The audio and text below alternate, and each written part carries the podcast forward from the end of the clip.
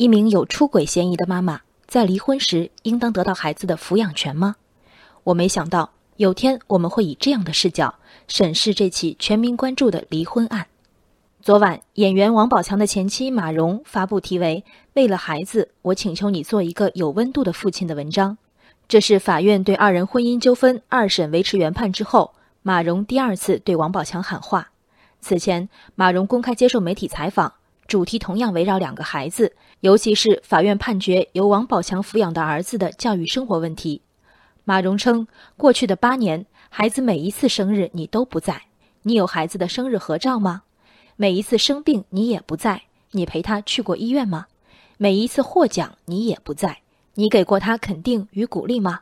儿子女儿一同长大的这些年不曾分开，我需要让他们明白并接受。可你为什么不给孩子这样的过程？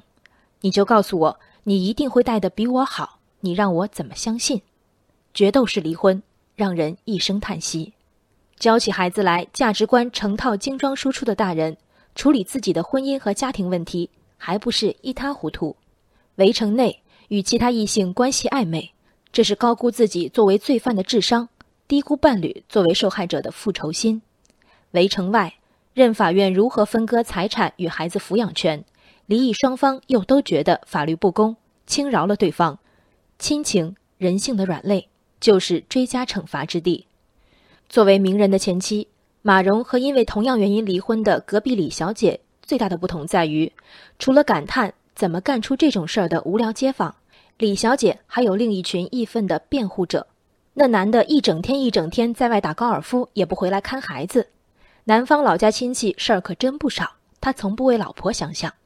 凡此种种，等叫骂的少男少女们有朝一日亲身经历，才会知道，婚姻里和出轨一样的毒药远不止三两样。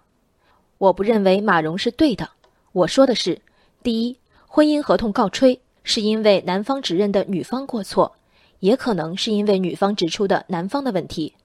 普通人的声场中，两者音量相当，而在马蓉的婚姻里，我们更多听到来自男方的声音，这是显见的不公平。当然，这也是马蓉最初选择结婚时就该明确料到的不公平。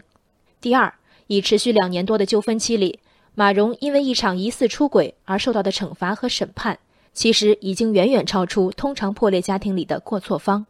无论怎么罚他都不能解恨，拿他的儿子下手怎么样？